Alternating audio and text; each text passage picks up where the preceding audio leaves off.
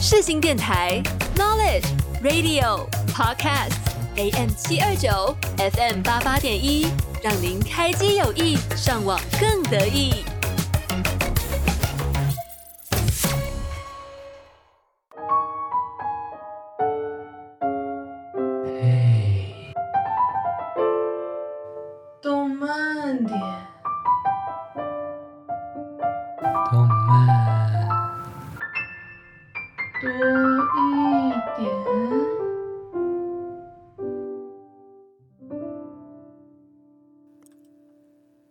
您现在收听的是世新广播电台 AM 七二九 FM 八八点一。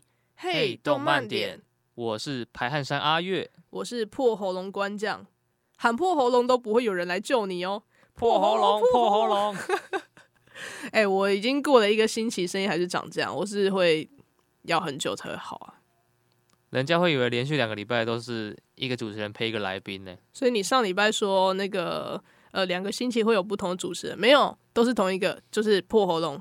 然后不知道他是来宾还是主持人，因为如果他之后声音好的话，就是前两集都是来宾这样。没有，希望我们的有晋级就停在前两集的，这样子下礼拜就可以算是换一个新的主持人，但一样是我官将。那你的绰号要叫什么？没有，我就是官将。没有，我说我是我是排汗衫阿月啊。那你你不是破喉咙了？那你是什么？我是呃好喉咙。你是老喉咙，老哈，老痰啊，老痰啊，老聋了，老聋，老聋，老态龙钟，狗撒回啊！不得不抱怨一下，你知道我上礼拜剪第一集的音档花了快要呃六小时吗？啊，辛苦了啊！但怎么会花这么长的时间啊？毕竟有人话都不好好讲，断句断的超奇怪，然后还讲一些呃不能播的。我也只能慢慢删，好吗？眼睛都快要脱窗了，这应该算是职灾吧？哈，真是抱歉呢，我还真的没有想到那么多，让你包容我这个广播小菜鸟。但你应该也讲了不少吧？呵呵，毕竟第一集就快有劲的对话内容，可不是开玩笑的哦。哎，我想到，搞不好之后可以放一刀未剪版在我们的 IG 账号。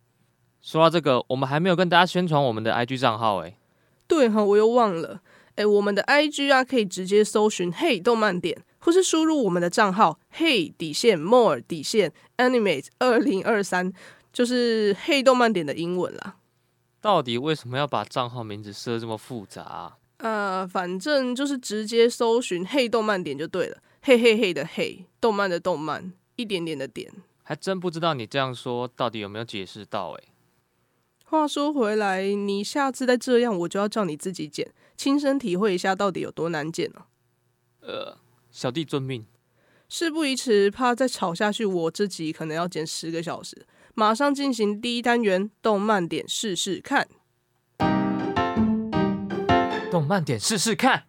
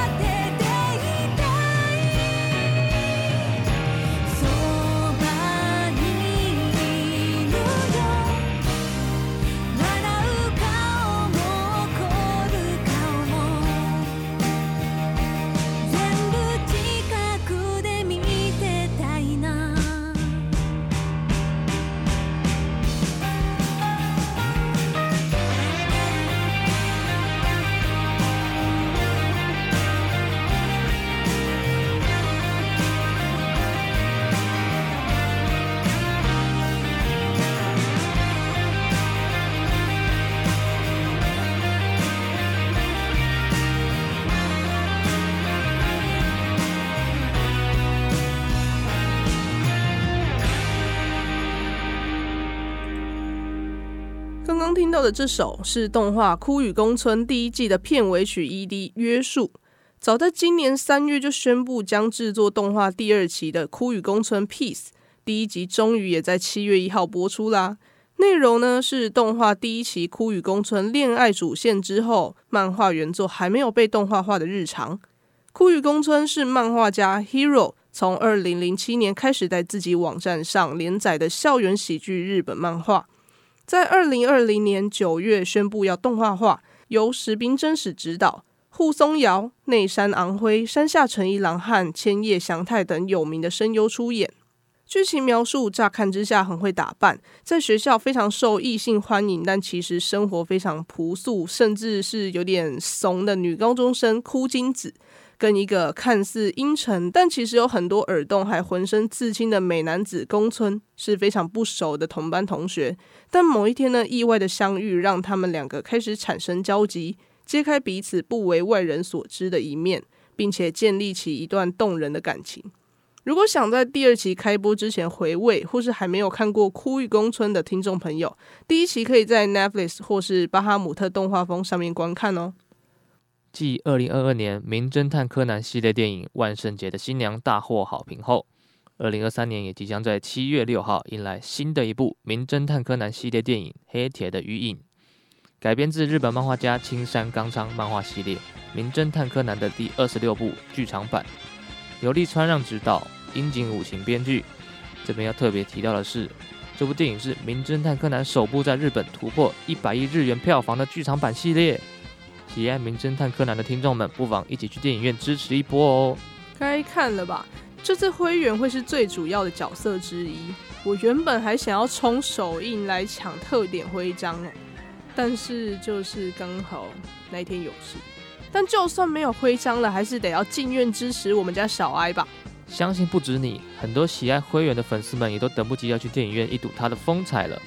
而本次的剧情大纲为在东京八丈岛近海所建设的监控摄影机“太平洋浮标”，世界各国的工程师也为了正式运行而集结于此。另一方面，柯南与少年侦探团一行人因为受到了原子的邀请，来到八丈岛赏金。但是过没多久，充实卯也就是赤井秀一联络柯南，通知他某位职员被黑暗组织的成员琴酒给枪杀的消息。为此，柯南决定潜入前往太平洋浮标的巡逻艇上展开调查，以追查黑暗组织的行动。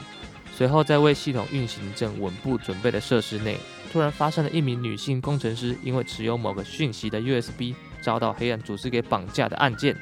更糟的是，在巴掌岛住宿的灰原突然被神秘黑影给掳走了。这种时候，亲爱的柯南肯定是要英雄救美的吧？哎，我要先郑重声明一下，各位。我是柯哀党的呃忠诚信徒，不反对新兰啦。但是既然缩小了，就麻烦跟一样 size、一样经历的呃小伙伴灰原在一起吧。没错，眼看灰原的真实身份即将被曝光，柯南肯定会不顾一切的去救他的。那么灰原的命运将会如何？而柯南要如何救出灰原，然后对付黑暗组织所带来的威胁与犯罪呢？还请大家敬请期待这部《名侦探柯南：黑铁的鱼影》吧。喜欢哦，还请大家花钱进院支持哦。那些说很喜欢作者或是声优啊，却在网络上看盗版影片的人，你各位知道这样他们会少赚多少钱吗？为了让他们可以制作更多更好的作品哦，花一点钱看正版的不为过吧？天哪，也太气了吧！超气啊！哎，等等，你还没有表态哦，你正哪对 CP 说？哦，我吗？我是服部平次跟远山和叶的平和派啦。哦，我最喜欢看配角的爱恨情仇了，主角什么的哈，还是好好推理吧。哈？等一下，这样会不会被粉丝们骂？以上言论不代表本台立场，仅是我个人偏好，如有冒犯，多请见谅。我猜现在的柯南迷应该有超过四分之一是支持平心或是新平吧。好啦，总之呢，现在在各大平台或是各大社群媒体上面表态都有很大的几率会吵架，这个我见多了。大家麻烦多多尊重、包容各种 CP 派别还有性癖哦。你刚刚是说性癖吗？BL 的 CP 可逆不可逆也是很大的一门学问，好吗？之后如果有机会的话，我会邀请那个方面的专家来上节目啦。没问题，那一集的时候，我会暂时让出我的主持棒。拜托你当一个主持人，要去接触陌生的新事物也是很必要的，好吗？我会努力的，但还是先交给专业的来。到时候我会准时收听节目来增广见闻的。好的，那收听率就麻烦您了。没问题。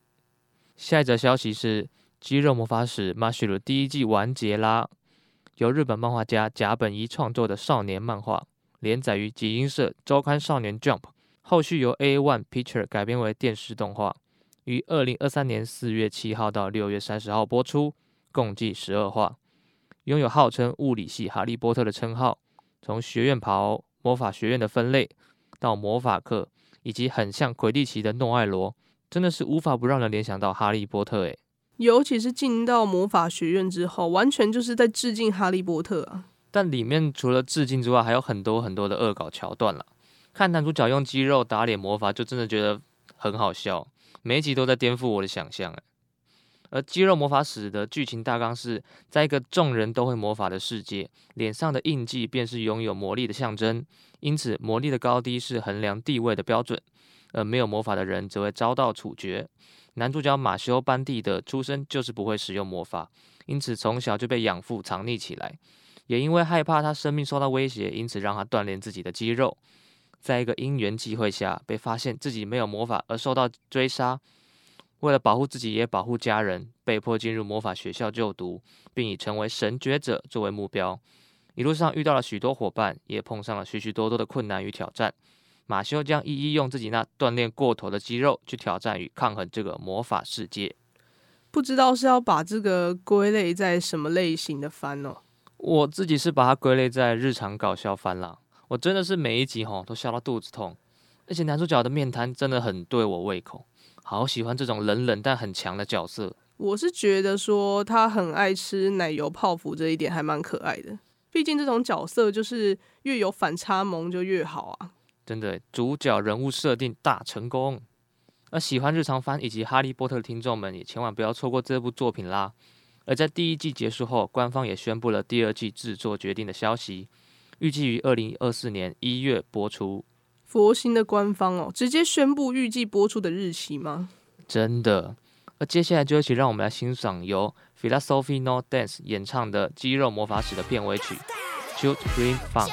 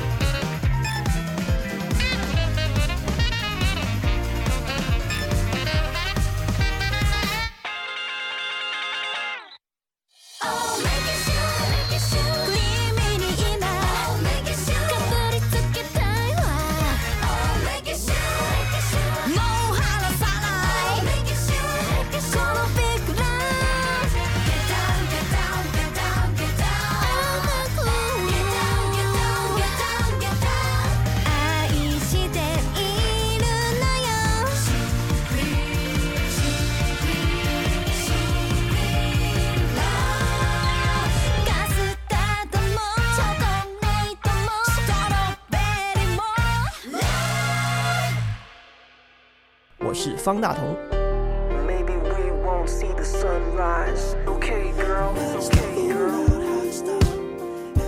广播世界魅力无限，世新电台带你体验。你现在收听的是世新广播电台，AM 七二九，FM 八八点一。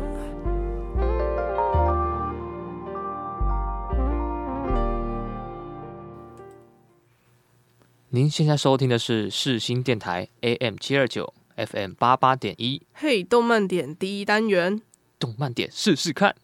哎，突然想要补充一下，我们前阵子去看了《蓝色巨星》，上星期忘记跟大家分享了。不知道大家听了这集之后，还来不来得及去看呢？我们那时候要看的场次就已经很少了，感觉就快下档了。好吧，如果来不及的话，可以蹲一下二轮片看看。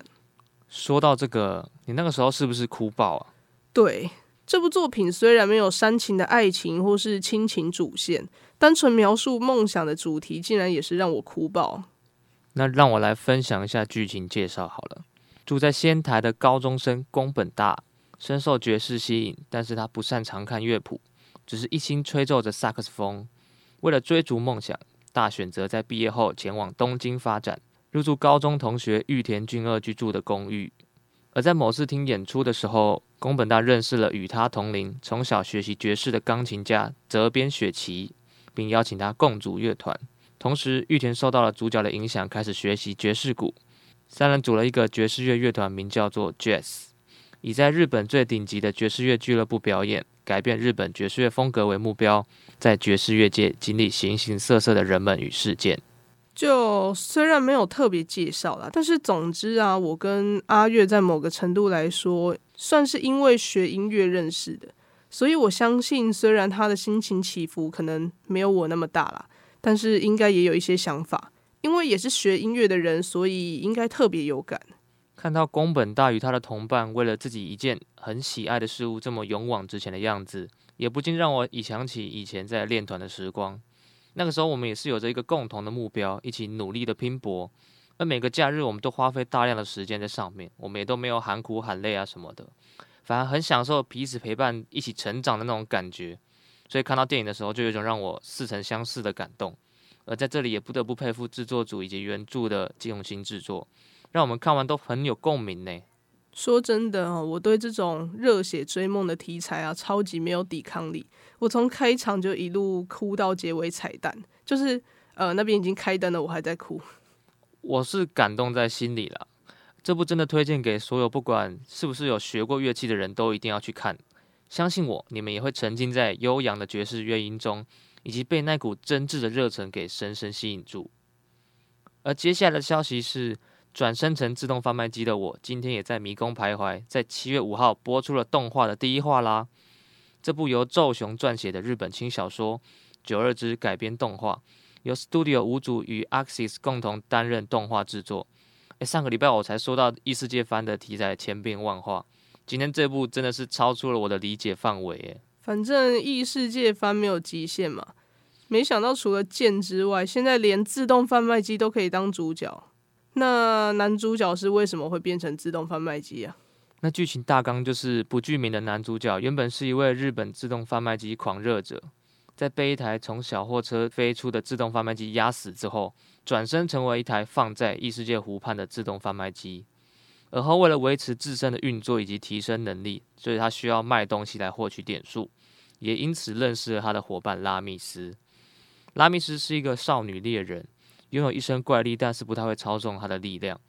两个人成为好友之后，拉密斯帮他取了一个名字，叫做阿香，并背着他展开一连串奇幻的冒险。少女跟自动贩卖机吗？嗯，只能说 interesting。对于阅历不少异世界番的我来说，还是会对这部的发展感到非常的好奇耶。喜欢各种新颖题材的听众们，肯定要把这一部收藏到片片单里面。让我们一起来看看自动贩卖机与少女到底会擦出什么样不一样的火花吧。今年春季声量最大的霸权动画《我推的孩子》在开播第一集就直接全球爆红，由 YOSOBI 演唱的 OP 主题曲《idol》也在 YT 累积超过两亿次的播放量，写下了各种的历史。而我推的孩子呢，在前几周终于迎来了动画最终化，没想到官方马上就公布了第二季的制作确定，甚至直接释出了第二季的概念视觉图跟特报影片。此外呢，官方也释出了动画在第十一话的剧中歌的试听影片的试听影片，而这些歌呢，以后也会被收录在之后发行的角色歌 CD 里面。漫画我推的孩子由赤坂明原作。横枪蒙果作画，从二零二零年就开始在集英社的杂志里面连载。改编动画在今年的四月首播，由动画工坊制作。某天在乡下地区工作的妇产科医生雨宫吾郎的本命偶像星野爱，带着身怀双胞胎的惊人消息出现在他的面前。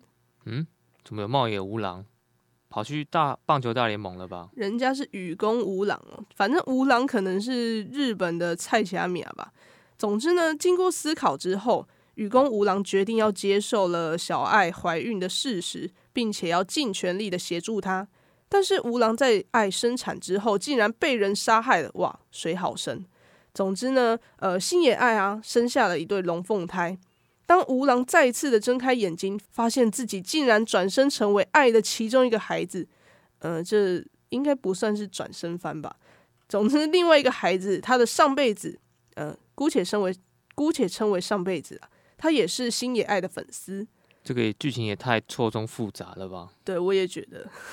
这对龙凤胎呢，被交给星野爱的经纪公司的社长夫妇来照顾。那星野爱则是持续以偶像的身份在演艺圈当中活跃，直到某天星野爱在自己家里被刺杀身亡，这对龙凤胎开始逐步去了解演艺圈的残酷生态，并且慢慢接近，也挖掘了星野爱遇害事实背后的真相。等一下，你讲这么详细，算不算暴雷啊？应该不算吧，因为这只是背景跟设定而已啊。想知道究竟发生什么事的听众朋友，请务必要去看这部在今年年初春季的神作。而且同样超神的，还有刚刚说到的，目前已经突破两亿观看的 OP YOASOBI 的 Idol。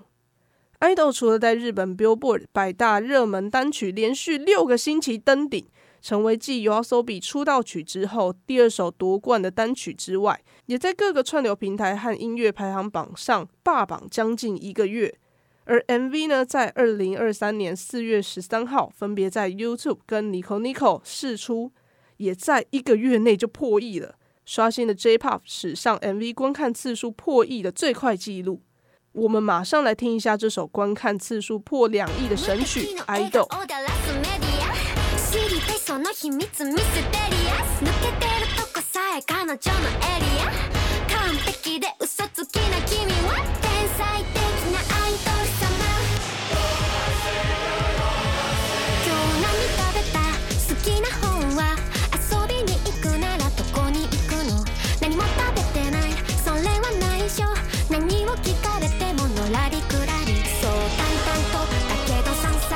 味噌で見えない秘は蜜の味。あれもないないない。これもないない。ない好きなタイプは相手はさ答えて誰かを好きになることなんて私わからなくてさ。嘘か。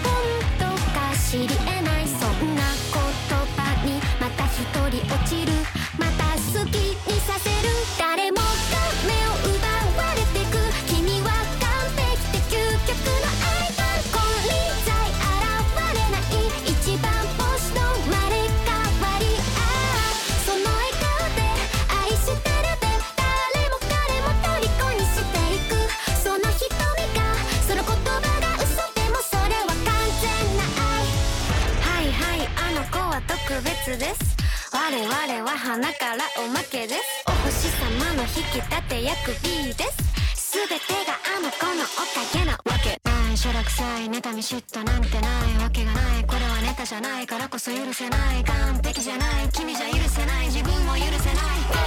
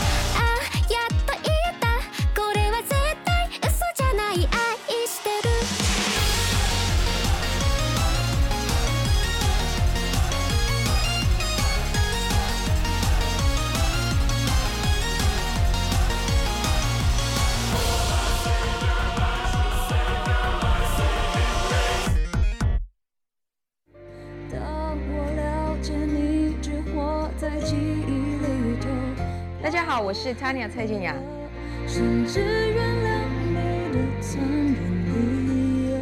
你现在收听的是世新广播电台。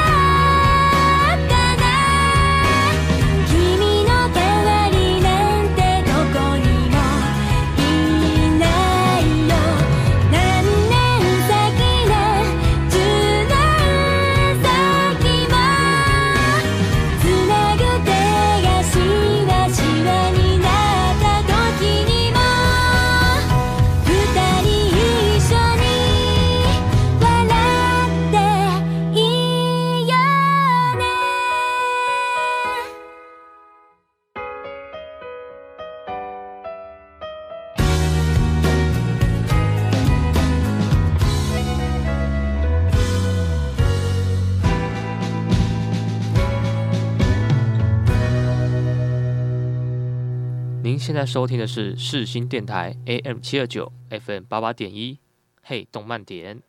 刚刚听到的这首啊，是动画《恋上换装娃娃》最后一集的插曲，有想对你说的话。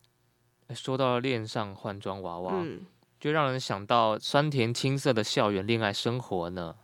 哦，那你那个我没有经历到的高中校园生活如何呢？我吗？充满着暗恋的苦涩以及高中男生的汗臭味吧。哇，想不到意外是个纯情少年。不过汗臭味先不要吧。阿月说得好，人无暗恋枉少年。青春就是要有点暗恋的单纯跟美好，以及遗憾，才会值得回味啊。所以你暗恋的结果是什么？别说了，就让它留在回忆吧。嗯，听起来是个悲伤的故事，应该没戏吧？太狠了吧！虽然说没有结果，但现在想起来，还是会觉得是一段美好的回忆啊，深植我心。我说了这么多，那你的高中生活嘞？我的高中生活好像就是读书跟读书吧，啊，然后还有跟朋友的互动，跟一些一些社团生活。你知道我读的是就是女生，几乎全部都是女生的学校，所以零爱情。没事啊，我也是三分之一女生的男校。对，我们好像刚好相反哦。对，没事啊，每个人的高中生活都长得不一样，只要自己过得开心，过得充实就好。哎呦。爱情顶多算是个调味料而已啊，不是必需品。哇，阿月大师开示诶，没事没事，爱情与我如浮云呐、啊，乃身外之物。开玩笑的啦，真的这么佛系就好了。嗯嗯嗯嗯。然后请加油啦！如果你的厨艺有进步，那搞不好还是有机会。还有，平常不要再穿球衣跟排汗衫了，好吗？可以穿一些呃别的，至少别的材质的衣服，好不好？我已经努力了啦，你已经看到我上次买那件安妮亚的那个 T 恤，可是你只有那件啊，是不是没有钱？呃，是不是在努力了吗？好吗？我这样好像好像是妈妈在唠叨。总之，我们回到恋上换装娃娃，大家的老婆榜上应该也是被海梦霸榜好长一段时间吧？确实，毕竟海梦就是又婆身材又好啊。很多人都说这部应该是男性福利满满的日常番，但是这部作品可不是这么肤浅的动画而已哦。没错，我之前看过曼老师有一部影片，是说恋上并不只是臭直男才喜欢的作品。对啊，我这个少女也是看得很开心。呃，不是身材的部分，身材的部分也看得蛮开心的吧？我我没有啊。而说到曼老师，就不得不跟大家推荐一下。喜爱 A C G 的朋友就一定不能错过的优质频道。诶、欸，我其实以前是不看 Y T 的哦，曼老师是我第一个认真看的 Y T 频道。从他的声优到动漫的介绍，各种动漫迷音啊，甚至 JoJo 里的影片，他录了超多 JoJo 里的影片。虽然我呃不知道为什么他这么喜欢，但不得不说，曼老师的形象都在这些旧化的过程当中消失无踪了。哦，我们这个不是叶配哦，是纯粹分享。有兴趣的听众朋友可以去 YouTube 搜寻“慢慢慢老师”，慢吞吞的慢哦。那至于为什么刚刚我突然讲到恋上换装娃娃呢？因为今天要跟大家分享的是校园恋爱番，刚好就是我涉猎很少，就是看很少的那个部分呢、啊。其实我们在讨论的时候想了很多，同样都是有校园元素的作品，到底哪些会被我们归类在是校园番里面？关将就很机车啊！怎样？入间同学入魔不算，路人超能一百也不算，我的英雄学院不算，欢迎来到实力至上主义教室也不算，暗杀教室也不算哦。啊，太扯了吧！就是其实我没有很认真去考究过官方到底把他们归在怎么样的类型里面，但是就我的认知，我应该是会依照这部这部作品的重点到底是在什么地方来替他们做分类。好，来给你解释的机会，听你说。像是路人超能一百的重点是在强调超能力，还有路人跟灵幻兴龙老师之间的关系，还有他们去打怪，嗯，暂时称作为是打怪啦。总之呢，虽然是有讲到校园生活，但是篇幅就是比较少了一点。那、啊、可是你这样说，齐木楠雄的灾难你也觉得不是啊？呃，相较路人，我觉得他是更接近校园番一点啦。虽然，但是因为家庭跟超能力的比重也很多，所以暂时暂时称它为是日常向但不把它归类在日常跟校园番里面。好龟毛哦。呵呵，说了这么多，你干脆直接举例吧，你太难搞了。好，今天又有劲了。刚刚说到的《恋上换装娃娃》，就是去年二零二二年年初的霸权动画，男人们口中的海梦我婆，真的是挺婆的，不得不说，个性爽朗，身材又好，真是便宜了那个新菜啊！那阵子啊，亚洲各地的女角 coser 全部都在出海梦，而且重点是一个比一个的还原度还要高，哎，真是让我小弟佩服佩服。我也觉得，而且每个人的身材都很好，这就是。coser 的威力吗？没错，恋上换装娃娃的内容啊，是在描述高中一年级的学生五条新菜受到他的祖父影响，喜欢制作女儿节的娃娃，立志要成为女儿节娃娃的职人。某天呢、啊，不善交际的他被班上的核心人物喜多川海梦看到他在学校的服装室里面制作娃娃的衣服，决定要拜托新菜来制作他喜欢的游戏角色的 cosplay 服装。在各种时间的压力之下，新菜还是努力的做出了很棒的衣服，让海梦相当的感动。之后呢，两个人就一起去参加了各种的 cosplay 活动，海梦就从这个时候开始对新菜产生了爱意啊。不得不说，女儿节娃娃职人跟 coser 真的是一个传统跟新兴产业的碰撞，诶，很难不让人想继续往下看之后的发展会是如何。对啊，我觉得作者在这个方面的巧思确实是。非常的引人入胜，而这部作品里面的爱情故事不太像我们一般会发生的情况，就像你上一集所讲的啊，会喜欢日常番是因为接近生活，适合我们身边的人会有可能会发生的事。可是这部恋上换装娃娃感觉又和你说的不太一样诶。虽然发生的背景不太一样啦，但是高中生男女之间那种诶。有点羞涩的关系啊，特别是这部作品有着重在海梦对新菜的爱慕，女生对男生的心情描述也很可爱，而且又有一些令人脸红心跳的互动，以及会让观众在被子里狂踢的青春恋爱剧情。没错，就是那种无声尖叫那种，就是，就对，这样。天哪，好有画面啊！果然是我们的关主播，谢谢你。校园番的精髓就是在这里啊。那你干脆一点，分享一部接近我们生活的作品，日常校园像可以说是你的主场啊。那肯定是要提到今天在动漫点试试看有介绍到的《枯雨宫村》啦。诶，不过说真的，这部我是真的没有看过。枉为动漫点的主持人，我下台以示负责。没事，乖，记得回去补番就好喽。我们的节目啊，才刚播一集你就要下台，也太没有职业道德了吧。总之，这部是真的很推。刚才已经介绍过剧情的简介，这里就不再重复说一次，因为我懒了。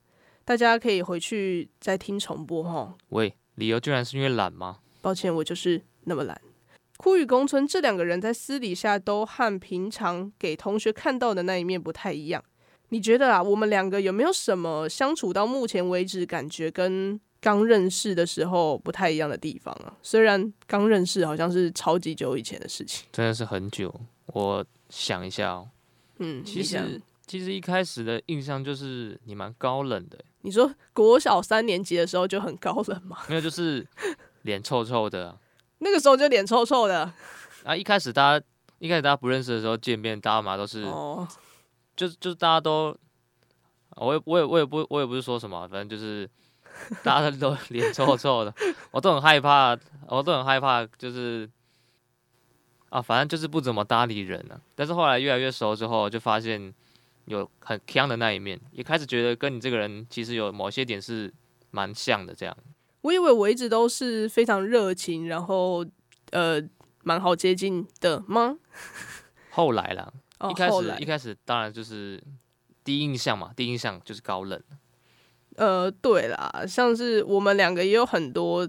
就是相处到现在，觉得有非常多的共通点啊，像一些呃很奇怪的笑点，还有莫名其妙的话题啊。真的，常常出去玩的时候，如果常常旁边有一些别人的话，看到我们会觉得我们两个超怪，就是两个怪人的世界。对啊，没错啊。其实我觉得，呃，阿月在一开始认识的时候，就差不多是现在这个样子啊。他一直都是一个很搞笑的人啊，但是。认识久了之后，觉得他好像其实有一些心思细腻的地方啊。虽然他都说自己很大条，我是说神经很大条。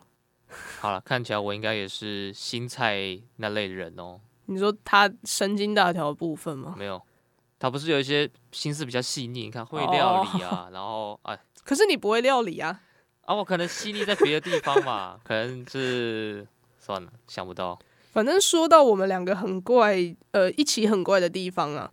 去年吧，我们有一次跟我班上的朋友一起出去玩，然后我跟阿月在旁边开小视窗，被他们听到。然后我朋友就说：“哦，难怪他们两个会是朋友，因为他们两个聊的话题真的超怪，但是两个人又一起在那边笑笑笑。”我记得好像就是讲一个别人觉得很难笑的一个笑话。对，然后忘记是什么了，好像就是我们可能共同经历过什么东西吧，所以 好像好像就是类似那种什么北投啊，什么南视角是哦，对对对对对，笑话。听众朋友知道为什么北投叫北投吗？我都讲完了，因为男视角啊，因为男视角。看我们两个真是怪咖，不过这样也难怪我们是朋友啦，因为这个都要等到熟了才会知道，对，不然不熟的话，就是也不会轻易展现这个这。特殊的一面，就奇怪的一面，但是我们两个应该是没有在 care 这个吧？就形象的部分啊，形象是没有在 care，对啊，从来就没有在在乎吧，所以才是好朋友啊。对啊，所以呵呵 像我们认识的很多人，应该也是这样子吧？就是一开始会觉得好像不好接近，或是呃有距离感嘛，高冷。对啊，像我大学同学也有那种一开始就觉得。哦，我有很想认识他，可是觉得好像有点害怕，他会不会拒绝我的那一种？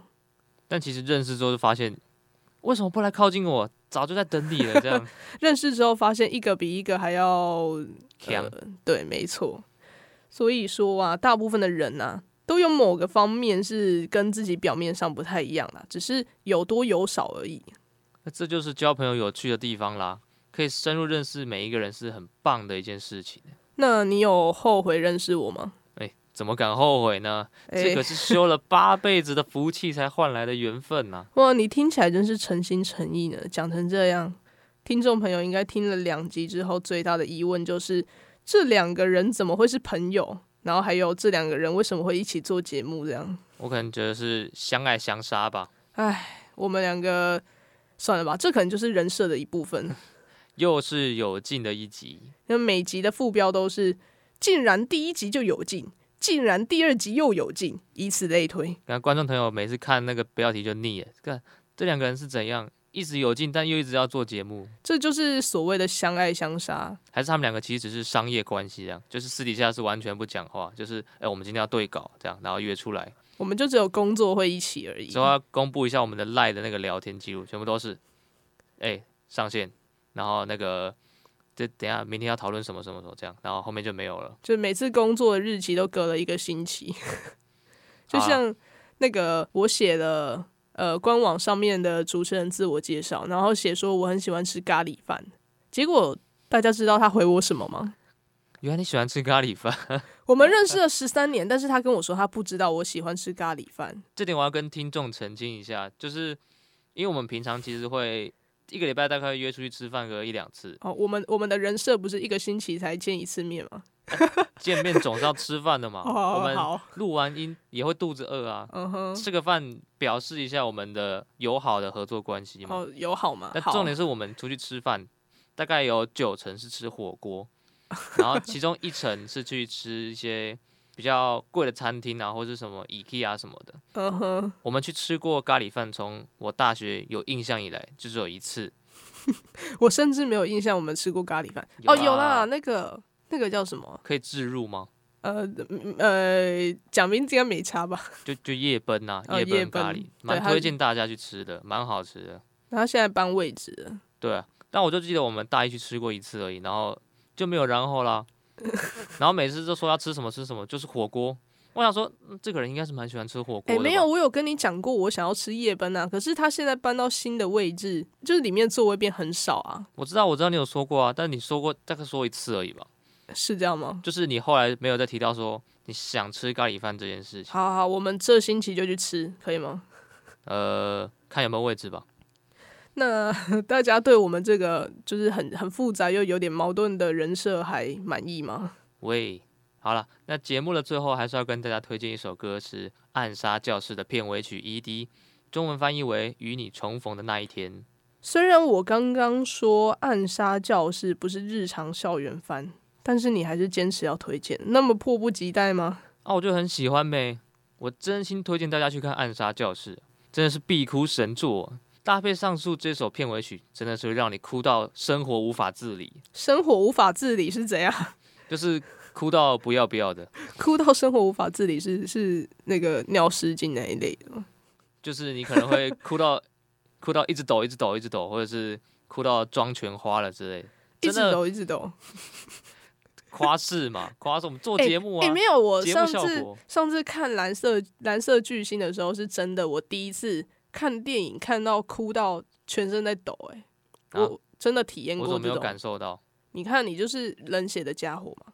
不是啊，你一直抖一直抖，应该整整排的座位都会摇晃吧？没有抖那么大，没那么夸张。我是之前有看别部，然后也是身左右两边的朋友都在哭，然后我就，然后你被夹在中间，啊，他们一直抖一直抖这样，没有一直抖一直抖，我就是我就是感受到那个吸鼻子的那个声音，四 D 的，然后我就我就这样，重点是重点是他们觉得我很失礼，因为我是这样，我直接转过头这样去看他们，然后转过头看另外一个人，谢谢你，然后他们就说。怎么会有这么失礼的人啊？都已经知道人家在哭了，然后还这样转过头这样盯着人家看。是女生吗？是两个都男生。你看你，你不只是对呃剧情无感到，就是大家都在哭，但你没有你没有任何反应，然后你还这么失礼。没有，我知道很感动，我自己也很感动啊。但是我就是关心朋友嘛，因为我就是一直听到那个吸鼻子的声音啊。总之，你就是男儿有泪不轻弹了。没有，男儿有泪弹不了，弹不了。为什么你是就是平常看呃这些神剧都不太会哭吗？可能小时候哭多了吧，长大没有眼泪可以哭了。哭多了，那你那你听你刚刚说这首片尾曲让你哭到无法自理，你你听这首歌有哭吗？哦，是别人哭到无法自理啊，哦、我是我就是很感动啊，就是就是你心里面会一紧，有没有那种感觉？一紧，就是、心会一紧，这样就哦，那是心肌梗塞吧？不是哈。我很胖，但不会心肌梗塞，好不好？我没有说啊，反正就是你会，就有点像人家说那个鼻头酸酸的，但是你就是会心揪在一起的感觉，就是，就真的一定要去看《暗杀教室》这一部作品，它的第二季真的，好，我又不能爆雷啊，但真的很好看，真的很好看。好啦，那听众朋友也不用紧张、害怕、担心，之后我们可能会在别的主题的时候跟大家分享这部作品啊，肯定要的。而这首由宫胁诗音作词以及演唱的《与你重逢的那一天》，歌词内容在讲述：虽然你已经不在了，但与你的回忆我们永远不会忘怀。我们会把这些回忆当成养分，让我们能够成长茁壮，带着微笑，期待着与你重逢的那一天。那在节目的最后，就让我们来欣赏这首温暖动人的《与你重逢的那一天》吧。每周二下午三点零分，嘿，动漫点，我们下周见，拜拜。君と出会ったあの日を远くに感じた少しずつ 並べた思い出は僕を温める。小さな